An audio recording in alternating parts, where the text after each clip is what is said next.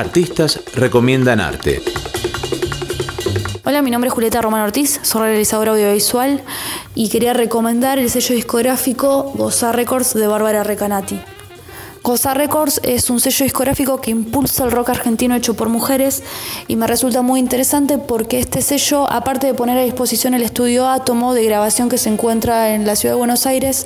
eh,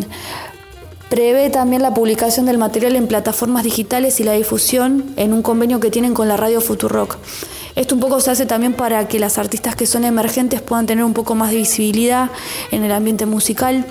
eh, y que también un poco para que la industria pueda cumplir con ese 30% en el cupo en los festivales de rock argentino. Hasta ahora artistas como Pío, Olimpia, La Sex, Hijas de Tigre, Hiena, Paula Mafia,